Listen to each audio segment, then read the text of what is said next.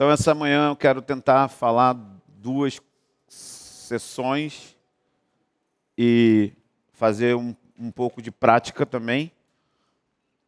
E todos que estão vindo aqui durante esses dias, essa semana toda, é, sabem que o motivo ou o que nos motivou a fazer isso foi que o Senhor começou a, a, relembrar profecias e coisas que estavam conectadas com o nosso DNA, com o nosso legado, com a nossa história.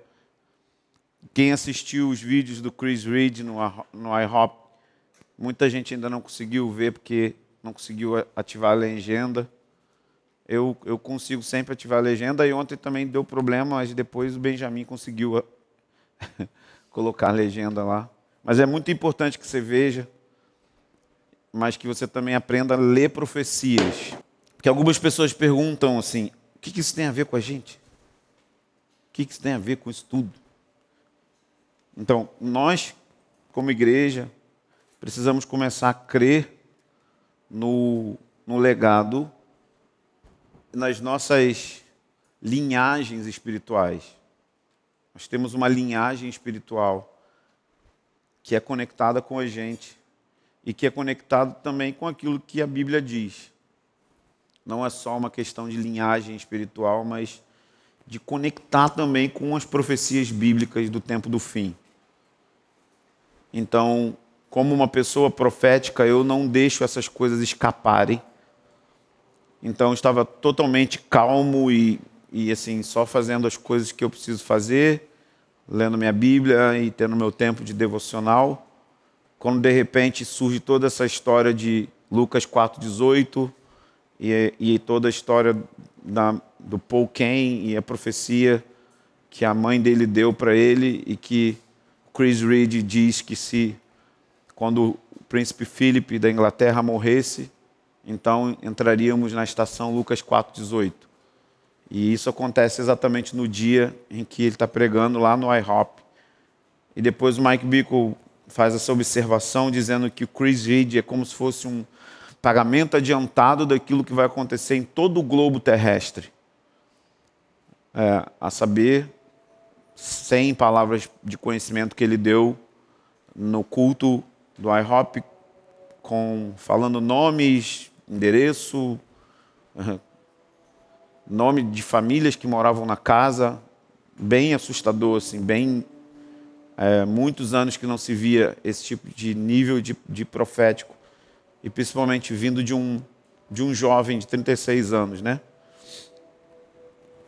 E e ele diz: esse é o manto da vinha, esse é o, mo o modelo vinha, que todos eles eram, né? Paul Kane, John Wimber, Mike Bickle, todos esses caras. E de alguma forma misteriosa eu fui ordenado pastor pela Vineyard.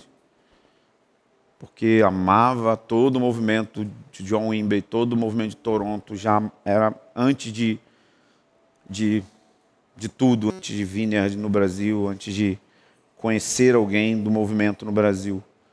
Então isso acendeu o meu coração para poder fazer uma coisa que é muito importante.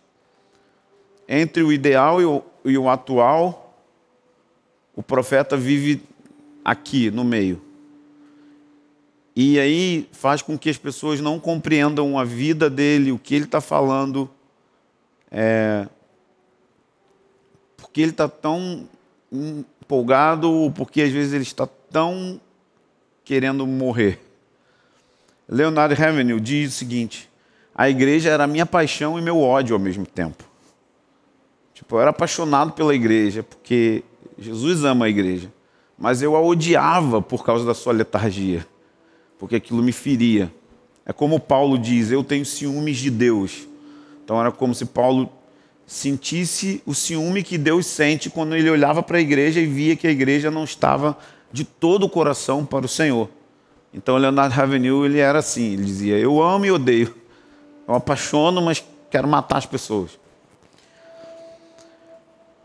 E esse, esse é o lugar em que o profeta vive. Mas existe a sabedoria de trabalhar com aquilo que nós já temos para que a gente possa chegar no ideal. E essa foi a graça de John Wimber. Treinar as pessoas de forma bem prática e fazer com que elas entrassem naquilo que já tinha sido autorizado pelo Espírito Santo. Pesquise na internet Bispo David Watson. Esse é um bispo anglicano na Inglaterra. John Wimber viajou para lá com 20 crianças. Tipo Benny. Os mais velhos tinham 18 anos. E quando ele. Imagina, é uma anglicana, gente. Anglicana, aquele prédio de. Já, já viram igreja anglicana? Na Tijuca tem uma em frente ao Maria Height, quase. Mas na Europa é muito mais estilo gótico. E, e os pastores, os bispos vestem aquela roupa com. Eu tenho um colega que é anglicano, Marconde. E, e, e usa aquele, aquela coisa roxa aqui assim. E aquela roupa. E a igreja é toda certinha. Eles usam incensário. E aí ele fala, traz sua equipe ministerial. Aí quando o John Wimber entra, tipo coroa, gordinho, cabelo branco, e atrás dele 20 adolescentes. E o Bob Fulton fala assim: eu acho que a gente vai ter um problema. Porque o líder da gangue chamava-se Lonnie Frisbee.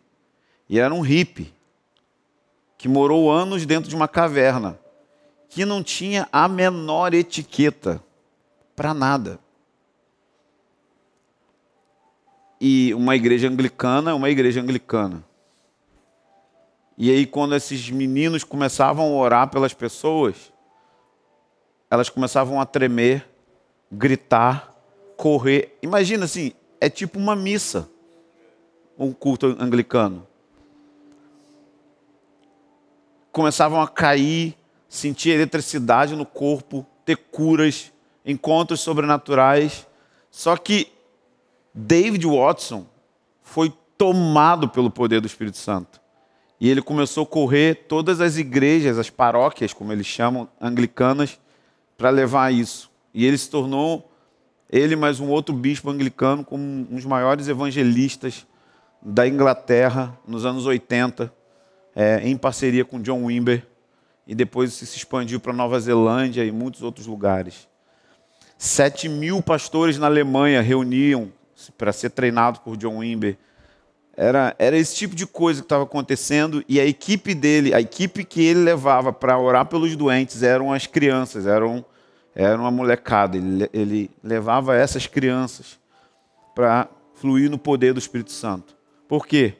Porque o Espírito Santo está dentro de nós todos nós que nascemos de novo temos a capacitação, o poder e a autorização de Deus para viver um cristianismo de aventura.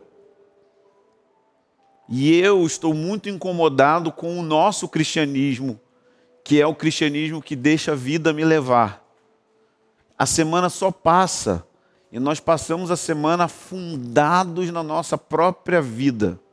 E aí você pode pôr tudo que você quiser, coisa boa, coisa ruim, coisa legal, coisa não legal, brigas, problemas.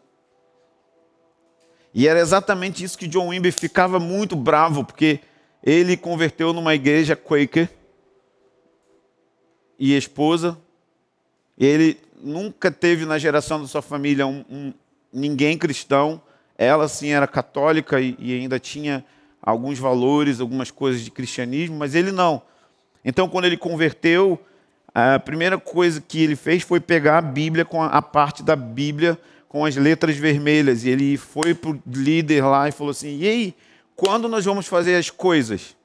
E aí o líder disse: Que coisas? Ele: As coisas, ué? Ele, que coisas você está dizendo?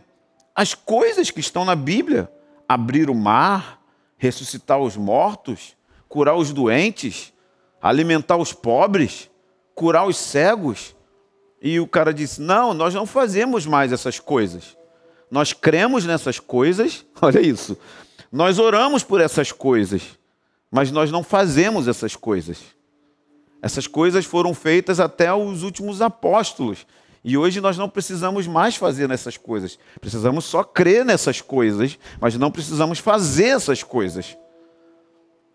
E ele falou: Cara, eu larguei a minha banda. Eu larguei as drogas para viver essa droga. Porque cristianismo tem tudo a ver com uma aventura, frio na barriga, desafios, romper o medo. Por isso John Wimber dizia: fé se soletra risco. Tem a ver com isso. Então, nesses dias nós podemos andar nesse risco chamado fé. Se nós não andarmos nesse nível básico de unção, nós não vamos conseguir avançar para os níveis mais altos que estão sobre a terra, que está vindo sobre a terra e que eu nem sei de fato explicar para vocês o que é. Mas eu consigo explicar o que é que a gente pode fazer agora, porque eu tenho um pouco disso em mim. E posso ajudá-los a entrar nisso. Jesus começou a pregar o evangelho em Mateus 4, no versículo 16, ele diz: O povo que vivia em trevas viu uma grande luz. Sim, uma luz raiou para os que viviam na região da sombra da morte. Daí em diante, Jesus começou a pregar, dizendo: Arrependei-vos, porque o reino de Deus chegou. E como ele demonstrava isso? Versículo 24, 23, 24. Jesus percorreu toda a Galiléia, ensinando nas sinagogas. Então, Primeira coisa, anota aí: Jesus ensinava. Ele era um professor das Escrituras. Segunda coisa, Jesus pregava o evangelho do reino. O evangelho do reino significa que é o evangelho, a boa notícia de que o governo de Deus chegou e ele era o rei desse reino. Então, quando ele chegava num lugar, ele estava dizendo: o meu domínio chegou. Por isso ele curava os doentes, expulsava os demônios, dava comida aos pobres. Por quê? Porque no reino dele não vai ter essas coisas. Então ele estava dando uma demonstração daquilo que o George Led chama de já e ainda não. Ou seja, o reino já veio, porque Jesus estava ali, mas ainda não veio totalmente, porque ainda não tinha acontecido a segunda vinda, estava na primeira vinda. Então Jesus estava dando relances de como vai ser o reino dele na sua volta, ou seja, quando completar totalmente o plano redentivo de Deus. Então ele começou a ensinar, depois ele começou a pregar o evangelho do reino e como que ele fazia, e o que ele fazia depois de pregar o evangelho do reino, verso 23. Olha o que ele fazia. Está aí com sua Bíblia? Vamos estudar a Bíblia hoje que está na sua Bíblia? Ele curava as, as doenças. Então Jesus ensinava, pregava e demonstrava. Ele ensinava sobre o reino, pregava sobre o reino e ele falava assim: agora vem aqui, eu vou fazer uma demonstração prática de tudo o que eu ensinei, seja curado. No meu reino não tem doenças. Seja livre dos demônios. No meu reino não tem gente cativa a demônios.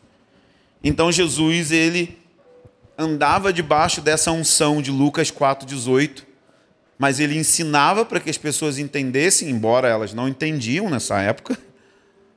Ele pregava para que as pessoas tivessem um vislumbre desse reino e depois ele também praticava isso. Então esse foi o modelo de que inspirou todo o movimento de crescimento de igrejas da Vinha. O problema é que, de forma subjetiva, gente, a gente acredita que é possível construir e edificar a igreja na base dos nossos talentos naturais. Claro que, claro e óbvio que ninguém vai falar isso assim, tipo, é, mas subjetivamente, ou seja, dentro da gente, a gente acredita que pode. E por que, que eu provo isso? Porque a gente faz. Quantas vezes, quantas reuniões, quantos domingos, quantos grupos caseiros a gente passa sem ter nenhum tipo de manifestação dos dons do Espírito Santo? Que são as ferramentas que ele mesmo deu para a igreja ser edificada.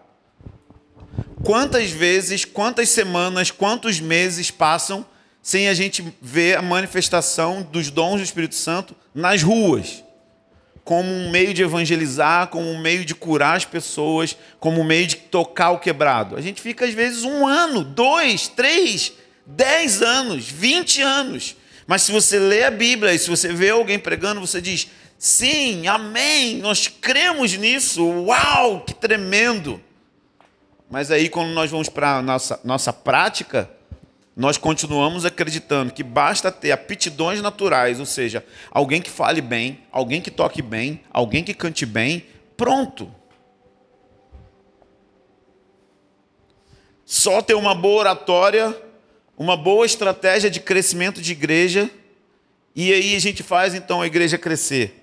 Outra forma comum de se pensar no crescimento da igreja é ter um ótimo pregador, bem fervoroso, e ótimos líderes de grupos pequenos.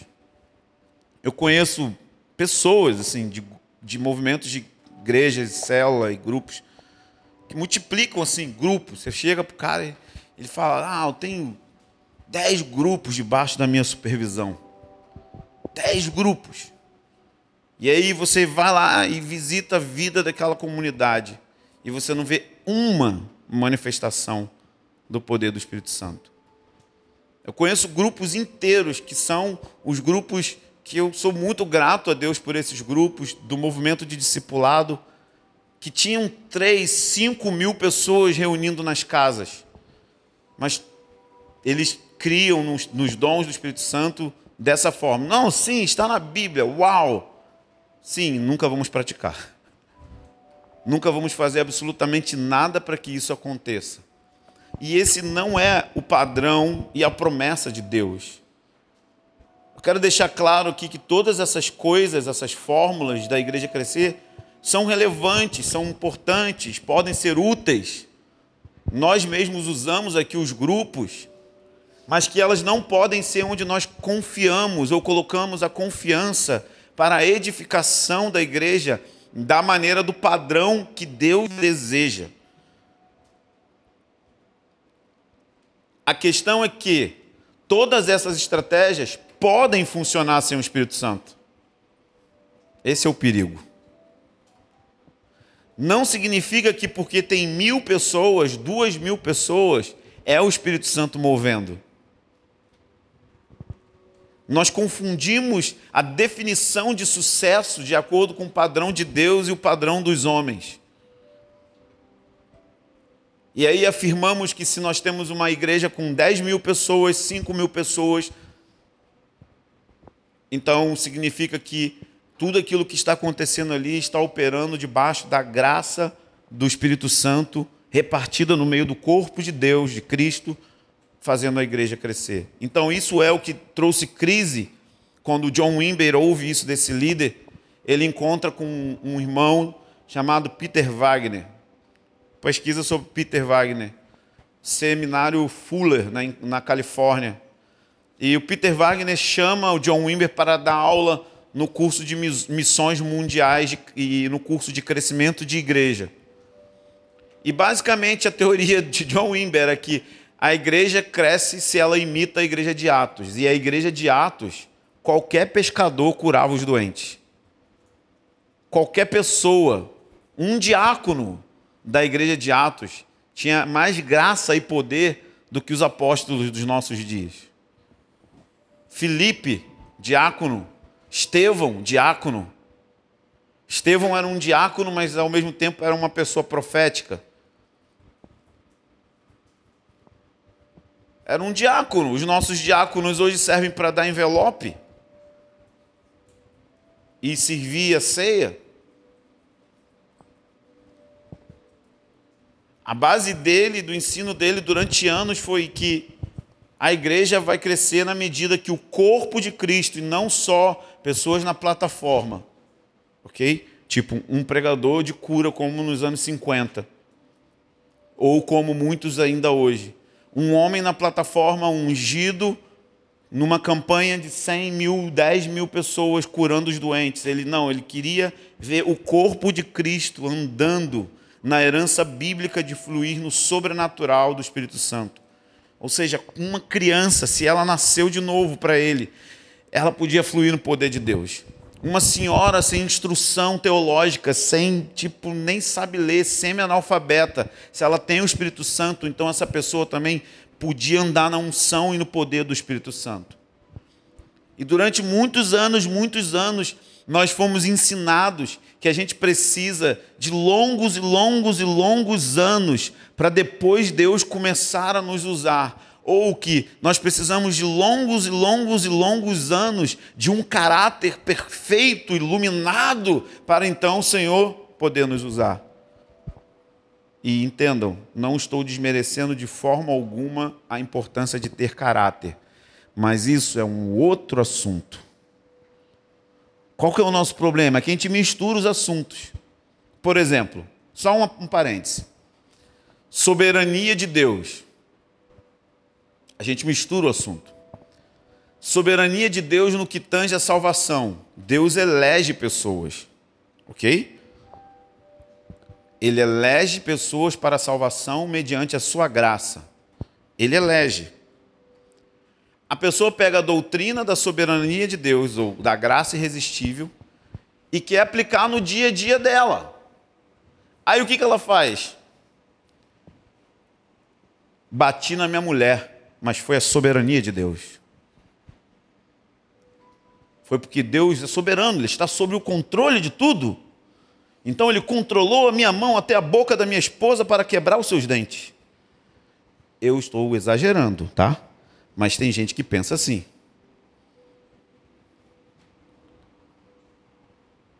Porque ele mistura, ele coloca a doutrina no lugar errado. E mesmo assim, mesmo na salvação, Deus é soberano e escolhe alguns. E aqueles que ele não escolhe vão para o inferno por sua própria responsabilidade. Pifa, cérebro, agora. porque isso é um axioma: soberania de Deus e responsabilidade humana. Inclusive, Deus é soberano para eleger, mas é necessário que você creia que é Ele que te salva. Então é a soberania de Deus e a responsabilidade humana.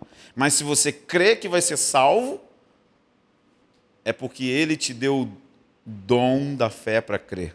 Você não produz o dom da fé para salvação. Aí a pessoa pega essa doutrina da salvação e tenta botar, por exemplo, no estacionamento. Não, essa vaga aqui foi Deus que Deus, foi Deus soberano, preparou para mim. E aí ele vai vivendo assim: se eu escolhi a cor vermelha, é porque Deus é soberano. Se eu passei o batom roxo, uau, a soberania de Deus guiou minha mão ao batom roxo. E ele vive para tudo, ele tipo assim, ele mistura tudo. Então, uma coisa é a unção e o poder do Espírito Santo mobilizando o seu corpo para fluir no poder, e outra é a letargia esperando um nível de, de santidade, de perfeição, que te coloca parado a vida inteira. Quando que, na verdade, quanto mais você vai sendo usado por Deus, sabendo das suas fraquezas, mais quebrantado você vai ficando porque você fica chocado como pode um Deus tão glorioso usar alguém tão pequeno e fraco como você. E aí a resposta natural, é óbvio que há exceções, é que você se volte mais para Ele, para buscá-lo, para conhecê-lo. E obviamente isso é feito dentro de um contexto de igreja local, aonde nós vamos ter instrumentos disciplinadores eclesiásticos para trabalhar no seu caráter. As duas coisas vão juntas. Nós não largamos o caráter e vamos só nos dons ou, ou o contrário. Então, essas igrejas mesmo que eu disse, ah, nós cremos, elas eram, cara, tipo, caráter, caráter, caráter. Disciplina. E, cara, era muito forte. era muito forte. Por exemplo, só para você ter uma ideia, na doutrina deles de casamento, divórcio, se você divorcia, e aí a sua mulher casa com uma outra pessoa, você tem que ficar solteiro para sempre, esperando que essa mulher, que era sua, se separe do outro marido que já casou e já com três filhos. E aí então volte para você. Caso contrário, você deve permanecer solteiro para todo ou sempre. E dependendo da situação, nem congregar na igreja você pode, se for divorciado. Dependendo da situação. Então eles eram muito, muito fortes em caráter, em retidão, em tudo. Isso é bom. Mas cria um desequilíbrio.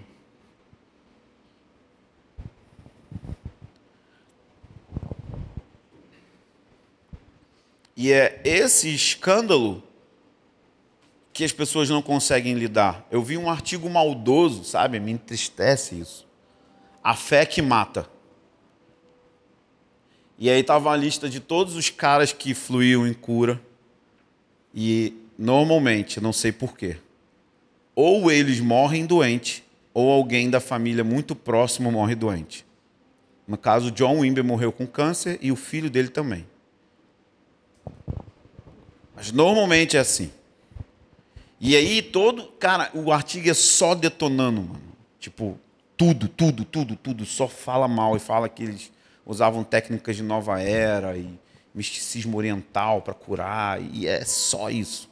Se você jogar esses nomes que eu estou falando aqui na internet, a maioria das coisas que vai aparecer são essas coisas. Porque nós não conseguimos compreender que um Deus perfeito usa vasos quebrados, vasos imperfeitos. Que os nossos corpos não são glorificados e que mesmo eu sendo há casos de pessoas que são cadeirantes e curam centenas de cadeirantes e ele mesmo não é curado. E as pessoas ficam tipo 50 anos orando. Qual que é a explicação para isso? Não sei. Se você descobrir, me conta. Um dos maiores caras de cura atual, o Randy Clark, fala a mesma coisa. Não sei. Quando você descobrir, me conta. Mas a primeira coisa, ou uma das primeiras que eu vou fazer quando eu estiver na eternidade é: eu vou perguntar isso para Deus. Que mistério é esse? Mas Deus é sábio. E sabe o que faz, não é jargão. Não é como minha sogra diz: Deus sabe todas as coisas. Eu amo essa expressão dos evangélicos. Deus sabe todas as coisas. Mas realmente não sabemos. E nem precisamos tentar explicar uma coisa que não é explicável. Que Deus simplesmente não quis explicar. Não tem explicação nas Escrituras. Ele não quis. E aí a gente passa a vida inteira procurando qual que é a cor do cabelo do anticristo, por que que, sabe, essa, essa, o sexo dos anjos, se existe anja ou anjo, porque Bob Jones recebeu uma anja chamada Emma. E aí a gente fica discutindo um tipo de coisa que a Bíblia não está interessada. E qual o problema se existe anja? O que, que isso vai mudar no caráter de Deus?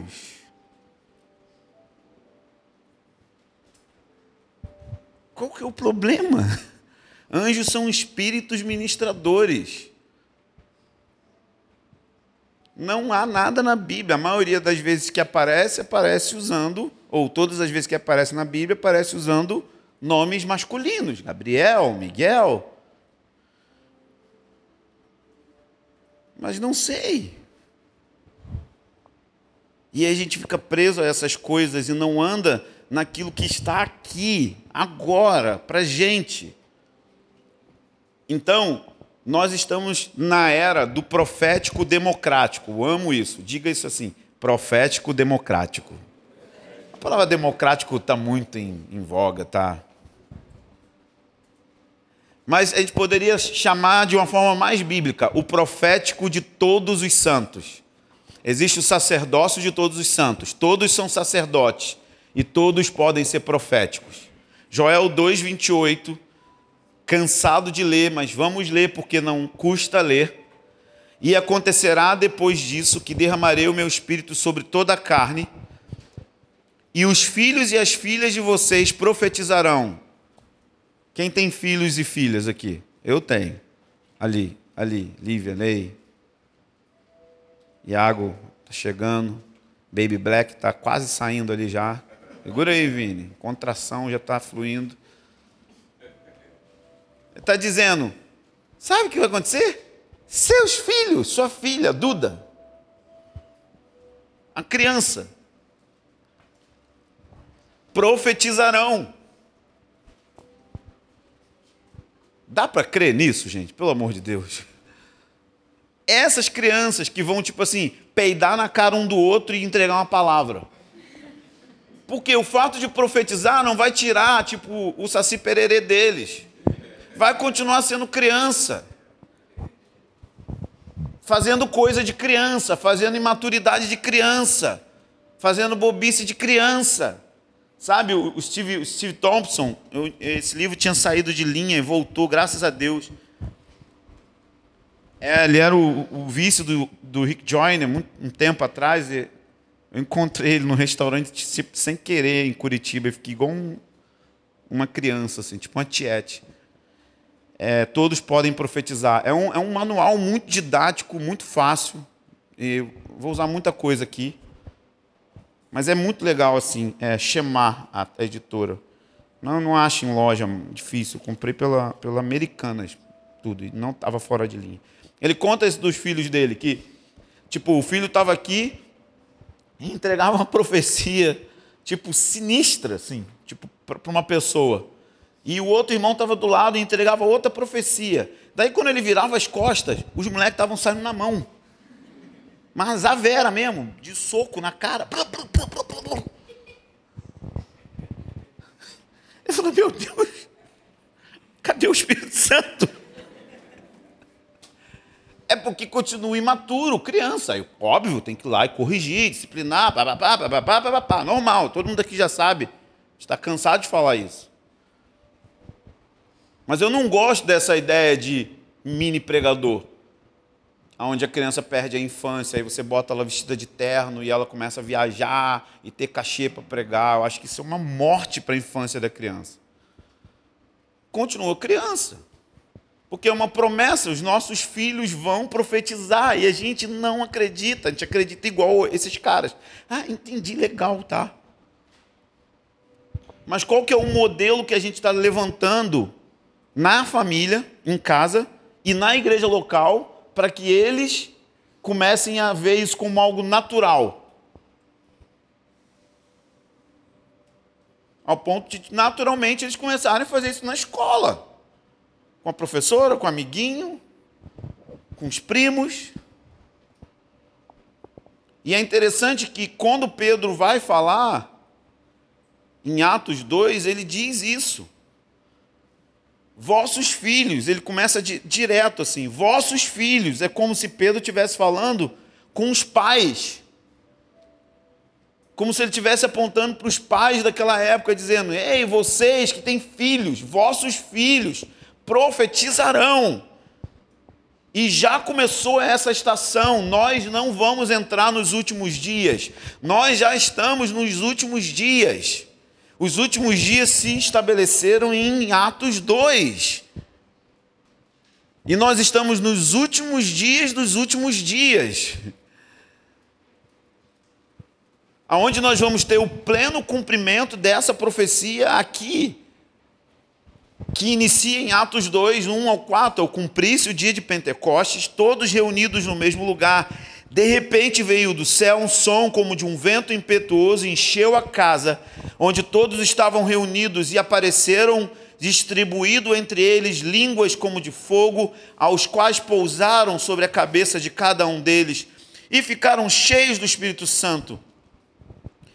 A questão é que no dia em que Joel libera essa profecia, ele não tinha clareza do que ele estava falando as implicações e o efeito que isso iria causar na história da humanidade e no plano redentivo de Deus. Por quê? Tradicionalmente, no Velho Testamento, o profeta sabia muito bem, o Espírito Santo só atuava em cima de rei, sacerdote e profeta. O Espírito Santo não era repartido por todos. Há alguma exceção quando Moisés pega os 70 e reparte do espírito dele sobre os 70. E aí, uma vez reclamam que tinha uma pessoa profetizando em outro lugar, e aí Moisés, meio que cansado dele, só ele ser o profeta, ele bufa. Bom, isso aqui é a versão atualizadíssima. Ele faz assim: ah, quem dera todos fossem profetas. Quem dera todos entendessem isso. Quem dera todos tivessem a unção para profetizar. Raramente, então, somente reis, sacerdotes e profetas, e agora a profecia de Joel está tá dizendo e chegando: vai ter um dia em que o Espírito vai ser compartilhado por todas as pessoas. E Joel não tinha clareza da formação de uma coisa chamada igreja, corpo, e que esse Espírito que era seletivo, rei, profeta e sacerdote, ia cair sobre uma senhora no Brasil, na Amazônia, na Paraíba, no Ceará, no Chile, na Argentina, numa tribo indígena. Era muito seletivo. E vou dizer mais: nem os apóstolos entendiam o que estava acontecendo, porque para eles a profecia de Joel era uma profecia messiânica. Logo, o Espírito Santo era somente para aqueles que eram judeus,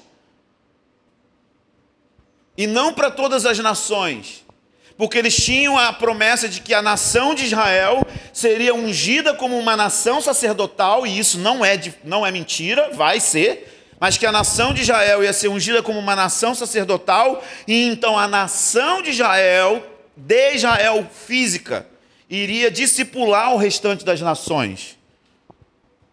Então vamos seguir uma ordem cronológica dos fatos. O Espírito Santo é derramado em Atos 2 para que eles se tornassem testemunhas. Essa é a primeira coisa. E lá estava tendo a festa de Pentecostes, onde todas as nações, todas as tribos de Israel e outras nações que também adoravam o Deus de Israel estavam ali e cada um tem um idioma, cada um tem uma língua. Então é a primeira vez que o espírito profético acontece com esses discípulos. Então diz lá em Atos 2:6, assim quando se fez ouvir a voz, aquela voz afluiu a multidão, que foi tomada de perplexidade, eles ficaram atônitos. Por quê? Porque cada um ouvia falar na sua própria língua. Estavam atônitos e se admiravam. Vejam, não são todos galileus? não são todos hebreus, não são todos judeus, porque estão falando as grandiosidades de Deus no nosso próprio idioma. O que, que estava acontecendo? Eles estavam profetizando. Para eles, eles estavam orando em línguas, mas havia uma tradução, ou seja, a Bíblia chama isso de língua para indoutos ou incrédulos, que é quando você ora um idioma que você nunca estudou. Assim como aconteceu com, com, com Agnes Osman em, em, lá em, no início de Azusa, que ela foi batizada com o Espírito Santo e aprendeu a falar mandarim, um idioma que ela não entendia. Então esse fenômeno acontece normalmente quando tem um alemão aqui e ele é incrédulo e alguém começa a orar em línguas e acha que está orando em línguas, mas está falando palavras em alemão que ele está entendendo. Então foi isso que aconteceu inicialmente em Atos. Não era uma oração em línguas para edificação própria, como tem em 1 Coríntios 14, que fala que quem fala em línguas edifica-se a si mesmo. Aqui era o espírito da profecia profetizando para as nações. Todas as nações de idiomas diferentes ouviam as grandiosidades de Deus no seu próprio idioma. Quantos estão entendendo isso? Vocês já tinham visto isso na Bíblia? Então, mas é isso que está lá. Primeira coisa. A segunda coisa, na cronologia do derramar, Atos 4, 27, 31. Então começa uma grande perseguição aos discípulos e eles fazem uma reunião de oração coletiva para que Deus encha eles mais ainda do Espírito Santo. Então o Espírito Santo não é uma coisa que vai acontecer uma vez. Fui cheio, tá bom, acabou, passei na prova. Não. Eles foram cheios, teve esse fenômeno e aí eles se reúnem porque estavam sendo perseguidos e começam a falar: enche-nos do Espírito Santo para quê? Para remover perseguição? Para tirar sofrimento? Não. Para que você nos dê ousadia para confirmar a Sua palavra em sinais e maravilhas. Atos 4, 27 ao 31. Eles estão pedindo mais uma parcela do cumprimento de Joel, que diz que, que existiriam sinais na terra e sinais no céu, por meio do derramado do Espírito Santo. Terceira parada na cronologia, Atos 10. Aqui começa o ponto de tensão e a controvérsia. Os judeus ficaram loucos. Deus aparece para Pedro em uma visão e faz o seguinte para Pedro: Pedro, Pedro, Pedro, Pedro Pedrão, come uma feijoada, meu irmão. Versão atualizadíssima. Com bastante bacon, linguiça, orelha de porco, que mais que põe na feijoada? Eu não como nada, eu só gosto que tenha, porque dá o gosto né, do negócio. Aí eu vou tirando e deixo só a linguiça, o bacon e a costelinha. É tipo isso. Porque o judeu não podia comer essas, esses alimentos, como camarão, porco, alguns tipos de peixes. E aí Deus aparece para ele falando isso. Pedro Pedrão, hoje é sexta-feira na Tijuca, e sexta-feira na Tijuca é dia de feijoada, meu amigo. Parece para ele e fala: vamos comer uma feijoada. Ele fala: de maneira alguma, Senhor. Olha só, Pedro. Pedro parece alguns discípulos aqui da igreja. Não sabe falar direito com pessoas de autoridade. Ele fala assim: de maneira alguma, Senhor, comerei algo impuro.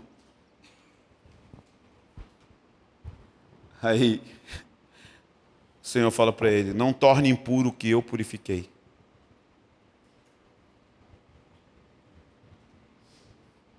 Foi a mesma coisa que Deus fez com Kenneth Reagan. Apareceu para ele no escritório e falou assim: Eu quero que você vá até o escritório do padre. Impõe as mãos, ele está orando para ser cheio do Espírito Santo. E Kenneth Reagan diz: Está doido, Jesus? Você é um pagão idólatra. Ele disse: Me obedece. Esse padre está orando para ser cheio do Espírito Santo. Vai lá. E Kenneth Hagin vai na paróquia, entra na igreja católica, invade o gabinete, o padre estava lá orando. E ele põe a mão nas, na, na cabeça do padre católico, apostólico, romano. E o cara é cheio do poder do Espírito Santo. Então Pedro é enviado, porque ele estava ali respondendo à oração de um homem não judeu, Cornélio, um pagão, que não era judeu e nem tinha o Espírito Santo. E então, diz Atos 10, 44, enquanto Pedro falava essas palavras, o Espírito Santo pum, caiu sobre todos os que ouviam a mensagem.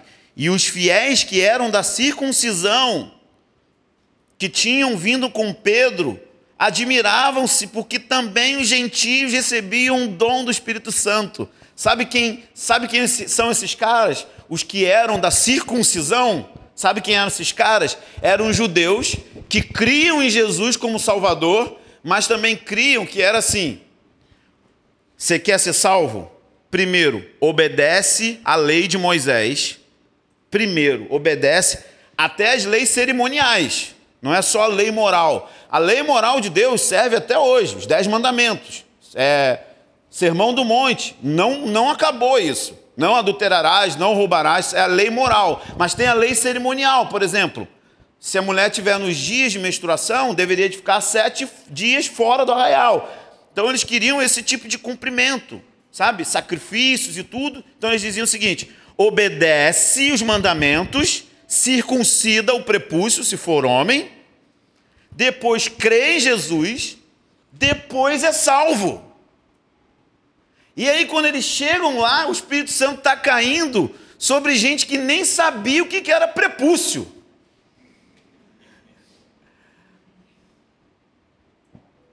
Deus ama te escandalizar.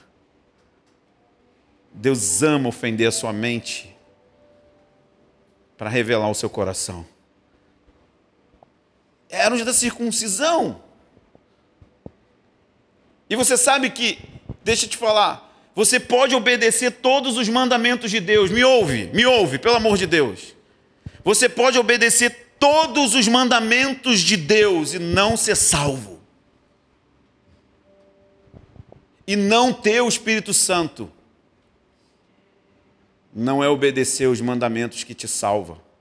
O que te salva é confiar tão somente no sacrifício da cruz e porque você foi salvo, receberá poder para obedecer, e não o contrário. O jovem rico fazia tudo. Sim, Senhor, esse já tem obedecido todos os seus mandamentos. Ele, tudo bem, então vai e vende tudo e dá aos pobres. Tinha um ídolo no coração dele, um Senhor, um Deus adorado. E não podemos servir a dois senhores. O Deus dele era a riqueza. E ele vai embora e Jesus não vai atrás, tá? Não tem negócio de visita, não. Ai, desviou, vamos visitar. É, deixa aí.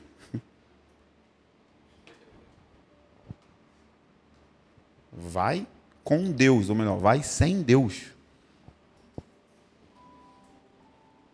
Então agora o Espírito Santo está tá caindo sobre gente que os judeus achavam que não era possível.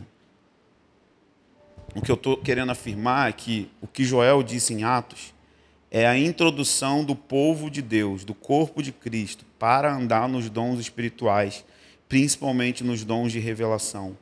1 Pedro 4,10 diz o seguinte: Cada um exerça o dom que recebeu para servir os outros, administrando fielmente a graça de Deus em suas múltiplas formas. Então Deus derramou dons, todos aqui pelo menos têm um dom. Um, pelo menos. Talvez você nunca praticou, talvez você nunca funcionou nele, está guardado. Por isso que a gente precisa fazer igual Paulo diz: aviva o dom que há em ti, que já está em ti. Então, ao falar da diversidade de dons e realizações do Espírito Santo, Paulo diz que o mesmo Deus é o que opera tudo em nós. 1 Coríntios 12, 6. É propósito de Deus operar tudo em todos através de todos. E você vai ver que é lindo. Paulo, quando vai a Roma, no capítulo 1, ele diz assim: Desejo ir até Roma a fim de repartir algum dom espiritual Olha que lindo isso.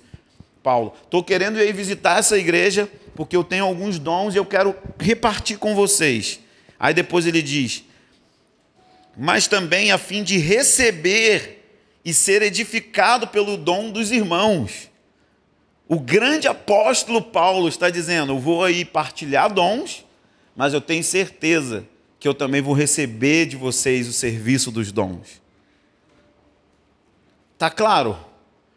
Que os dons do Espírito Santo são para todos no corpo de Cristo. Para todos. Isso é o que Joel está dizendo. Estamos juntos? Terminei a primeira palavra.